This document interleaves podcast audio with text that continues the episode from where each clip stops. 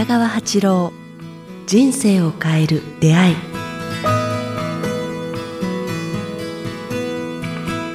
こんにちは早川洋平です。北川八郎人生を変える出会い。今日は第49回をお届けします。北川先生よろしくお願いします。よろしくお願いします。さあ、えー、前回まで3回で、えー、第3のルネサンスシリーズをやってきましたが、ねうん、皆さんこれ音声なんですがこの変化わかりますかね？ちょっと飛行機の音なんかも聞こえてますけど実はですね、えー、前回までで北川先生が鎌倉にお家を見つけたというちょっと奇跡的なお話をしていただきましたが、えー、今日は初の鎌倉収録です。鎌倉ですね。はい。ということで今日初めて、えー、お邪魔したんですけどすでに来させていただいて3時間ぐらい経ってるんですけど先生のイメージぴったりですねここ。そうですかね。よくわかんないけどね、うん、自分のイメージどう思ってるか。いやななんか本当にこれぞ北川八郎って感じで僕はあの鎌倉の駅からここ駅近ですけど歩いてきて一応住所はあの教えていただいてたんですけども近く歩いてきてもうすぐあそこだって分かって、うん、見たら北川八郎って書いてあって、うんうん、でね本当に静かですよね。皆さんこれ聞こえますかね？風がねちょっと風が太陽がね、うん今日は光も入ってきてこれ窓がこのお家めちゃくちゃ多い。古いんだよね。50 築54年経ってるからね、まあ、あの外から見るとね古民家感が溢れてますけど中綺麗ですよね。中綺麗ね。綺麗にしてくれてるよね、うん、びっくりする。光入ってきて風も入ってきて。壁は綺麗やしね、うん、太陽がちょうど東から入ってきてるしね、はい。うん。いや本当になんかね今までも光の話なんかもしてますけど、うん、今はね、はい、この光の中で今日は喋れるぜって。早川君どうでした？こここの地こ鎌倉ってもっと騒がしいとこだったじゃない？いや僕はよく知ってますけどねあのメインの方の東口の方はすごいざわざわしてますけどちょっとねそっちとは逆側の方ですけどまあこんな静かなところ奇跡ですよ。近くでね、はい、よく先生も見つけたというか僕は見つけたってね今前の話ありましたけど、うん、もうこれここにしろって言われて、うん導きとしか思えない、場所もわわけ分からず、はい、地図の感覚もなく、うん、地形も全然分かんなくてただ向こうのゆとりになったっていうだけで、はい、ああ来てすごいなと思ってさすがあの私の導き手とかって、すごいですよ。家賃もね安いし、はい、本当に奇跡。そしてなんかなんか本当にその天気というか今日もいいですけどなんかそのななんて言うんでしょうね、まあ、光だったりエネルギーだったり今までお話先生がしてくださったその善意のエネルギーとなんかそういうのそのまま受けられるお家ですねそうですね。だからこの光とかその向こうにあって心地よいという向こうのものを見つけられるようになるといいんですねその。向こうのもの、うん、だから今太陽あったり、はい、穏やかな光あったり風だったりしてる、ただだから青い空があるとかいう、はい捉え方のもう一つ上の捉え方っていうのになんか気が付いたらいいと思うんやけど、うん、もう一つ上の捉え方、うん、単純に明るいとかあったかいとかよりももう一つ上。そのか神意識やないけどなんかその向こうが持ってる心地よいという風の向こうが風が持ってる意識というかね、はい、風がだから風の中に善意があるわけね。心地よさっていうエネルギーをあなたにあげますよっていうのを感じるというね、ただ心地よいっていう捉え方じゃなくて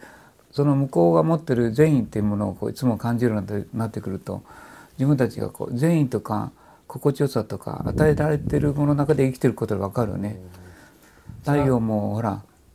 ただ太陽が照ってるとか今日はいい天気ではなくて太陽光線の中にこう穏やかさとか安らぎとか日だまりとかいうのはそこにこう言葉で言えば言葉で言えば地球の善意というか宇宙の善意というかエネルギーが持つ善意というものが,、がそれを光となって出てるんだ。だけどそれそれに向かそれに気づくと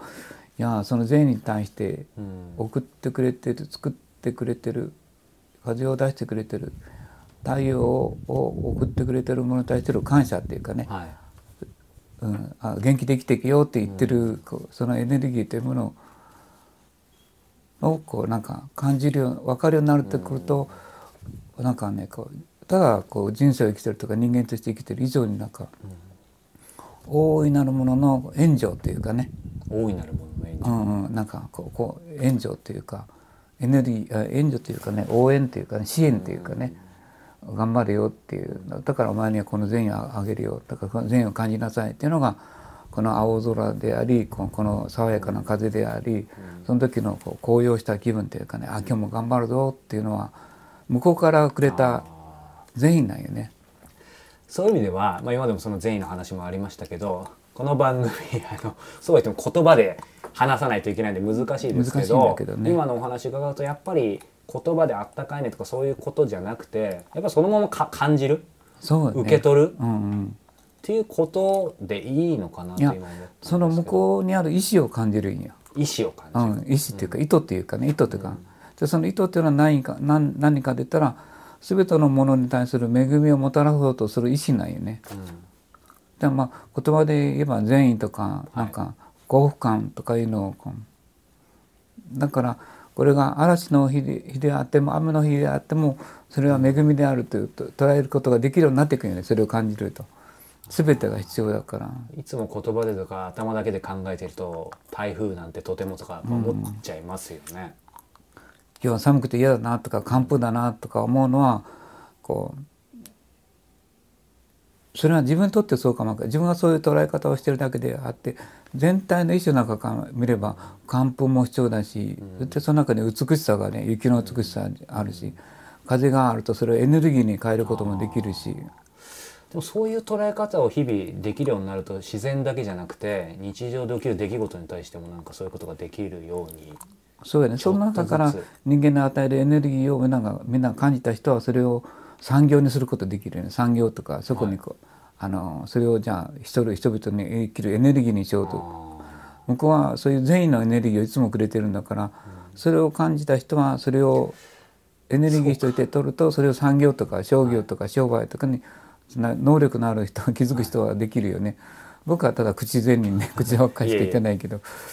でもその産業もそういう形でちゃんと受けて起こしたものだったら先生が普段おっしゃるそのイベントに終わらずに、うん、なんか信じって感じがしますよね。そうそうそうその通りやね。うん、ずっとずっと人に人々に喜びを与えることが自分の今世の仕事になってきたり使命になってきたりするよね。まずはそこからですね。だからこう日常のその中にある善意を受け取れるかどうかやね。うん、ただ「あいい天気」とか「心地よいね」とか言うだけじゃなくて何かをもたらしてくれてる向こうの意図みたいなものを感じるとそれを人生に取り入れるとそこから仕事や職業や生きがいやなんか見つけてくるんじゃないのかな。これすごいですね。どんな本にも経営セミナーにもそんな話聞いたことないですね、うん、一番でも根本。そうそう。だから気づく人はそれを気づいて、はい、あのそれを産業にしたりなんか事業にしたりしてるんやろうね。でもね最初の時のスティーブ・ジョブズとかもそうかもしれないですよね、うん、まさに。でそういう人たちをスティーブ・ジョブズの名もあの次のもう一人の人有名な人おるやん、うん、あの人も高校大学で出てないもんね。みんなちょ途中で辞めて、うん、だからうんだからそのシンキングをあんまりすると計算の世界に入るよね。だけどまあ創業者っていうのは往々にしてそのことに気づくことないね。こう計算しない世界に行くことができるかだから創業の創作るが入ってるわけですよね。うん。あんま計算すると比較と損得の世界に生きてしまうから、うん、その人たちは2番目3番目っていうかね創業者の後に続く人々であるけどそれをあんまり続けると東島のように失敗してしまうやろね、うん、あんまり利益とあのなんかそれを追うと自分の権力、はい、自分の意識の中で生きてしまうから、うん、人の喜びじゃなくていかに自分がこう異性を張るかっていう世界に入っててしまうもんね。うん。まあ、でもここで あの先生のこの鎌倉スタジオ鎌倉オフィスで話してると今の話よりしっくり入ってきますね。そうだね。心地よいからね、心地よい向こうの意思を感じるね。僕いつもだからありがとうございますっていつも思う手を合わせるね。あこういう気持ちにさせてくれることを感謝できるというか。そう考えると何でしょう。やっぱり環境って個人的には大事だと思っていて、うんうん、もちろんねベストな環境を取れるか人それぞれだと思いますけど自分の内面もですけどそうは言ってもこうこういう先生みたいなこの場所にもちろん住めればベストですし住めないにしてもたまにそういうさっきおっしゃってた自然の、えーまあ、善意というかそういうのを感じられる場所に足をなんかやっぱ運ぶ定期的に？うん、それでその向こうの意思を感じるなんてこと向こう側がしてくれることがねこうお前の意図望むものを実現してくれようってする向こうに意思があるんよね。不思議なこと。はそれに気づく人と気づかない人がいるんやけど向こうの世界の意思を感じるようなと僕のようにここんなふうに意図しないのにじゃあここに住むといいよっていうような場所を提供して探してくれるっていうかね、こう絶妙のタイミングでなんかもたらしてくれる。次の展開、はい、ここから測れるよっていうか。なんかそうするとああここにここに来ることによって次の展開が待ってるんやなっていうかね、やってくるんよねそれが不思議と。うん意思を感じること意図を感じることですね。うん、それは頭でなくて言葉でなくてやっぱ なんかなんかこういうこの風エネルギーとこんなふうにして少しずつ分かっていくと人生は変わっていくけどね、はい、まあ、今までたくさんたくさん話したけどその辺が分かるようになると面白いね。なんか本当にまだ0.1%ぐらいかもしれないですけどちょっとずつなんかそれが分かるようになってきた楽しいですね、うん、だからあなたが不運なのは計算の中にいるからやね、うん、例えば同じ温泉でマンガン温泉なんて温度が低いのよ。38とか39度なんだけど自然はそれをすごい年中もう100年も200年も300年も同じ温度でエネルギーをくれてるわけよね。はい、だから入るものは夏入ると心地よいって感じるし冬は寒すぎるとか冬満はいいのよね。うん。はい、つまりこう冬満をっていうのはこう人間側ない。自分、ね,、の都合自分の都合でこう、はい、でも本来の向こうの恵みはいつも同じ同僚の喜びと安らぎという温泉をくれてるんよね。うん。都合のいい時だけ「おお今日はこういい真夏はこれぐらいののがいい」とか言ってだから自分にとって都合のいいことばっかりを考える人はやっぱりそこでうまくいったりうまくいかなかったりこうその向こうの意図するものの恩を感じないからね、計算の世界に入るというか。それを乗り越えることはできると面白いんやけどね。なんか楽しみにこれから日々歩んでいきます。そうね、なんか向こうのそこに運もいろんなもの含んだエネルギーなんよね。こうお前に対する運も良き運も悪しき運も運もね、うん。ということで北川鎌倉オフィスでですね 初収録でしたが皆さん。ああそうやね。初収録やね、うん、いかがでしたでしょうか？12月。はい。これは12日頃だと思いますけども。そうそうそう幸せやね。はい。さあこの番組では、えー、皆様からのご質問、えー、お便りをお待ちしております。えー、ご質問お便りは北川八郎公式ホームページもしくはこちらのメールアドレス北川アットマークキクタス .jp 北川アットマーク KIQTAS.jp までお寄せください。さあそして、えー、以前も少しお話しました。ついに決まりました先生。番組始まって初の公開収録ということで、えー、日にちは3月3日土曜日。場所はえー、学士会館ということでですね先生も普段この近くにもいらっしゃることも多いと思いますが皆さん有名なのでご存知かと思いますが、えー、東大や野球の発祥の地とも言われている場所でですね本当によくこんな場所見つかった。これもちょっと奇跡だと思うんですけど神保町。神保町、えー、あと竹橋、えー、お茶の水あたり。東京駅からのタクシーで10分ぐらいなので非常に何人ぐらい集まる？300人ぐらい。300人ぐらい。集まるそうなのでねぜひ皆様楽しみにしていただければと思いますけど、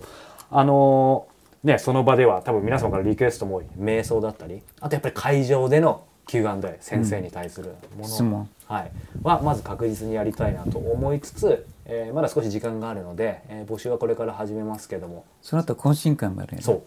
あの皆さんと先生交流していただいたり、やっぱり先生が普段勉強会の時もおっしゃってますけどそこに来る方同士もまたそうそうそう。僕よりもね。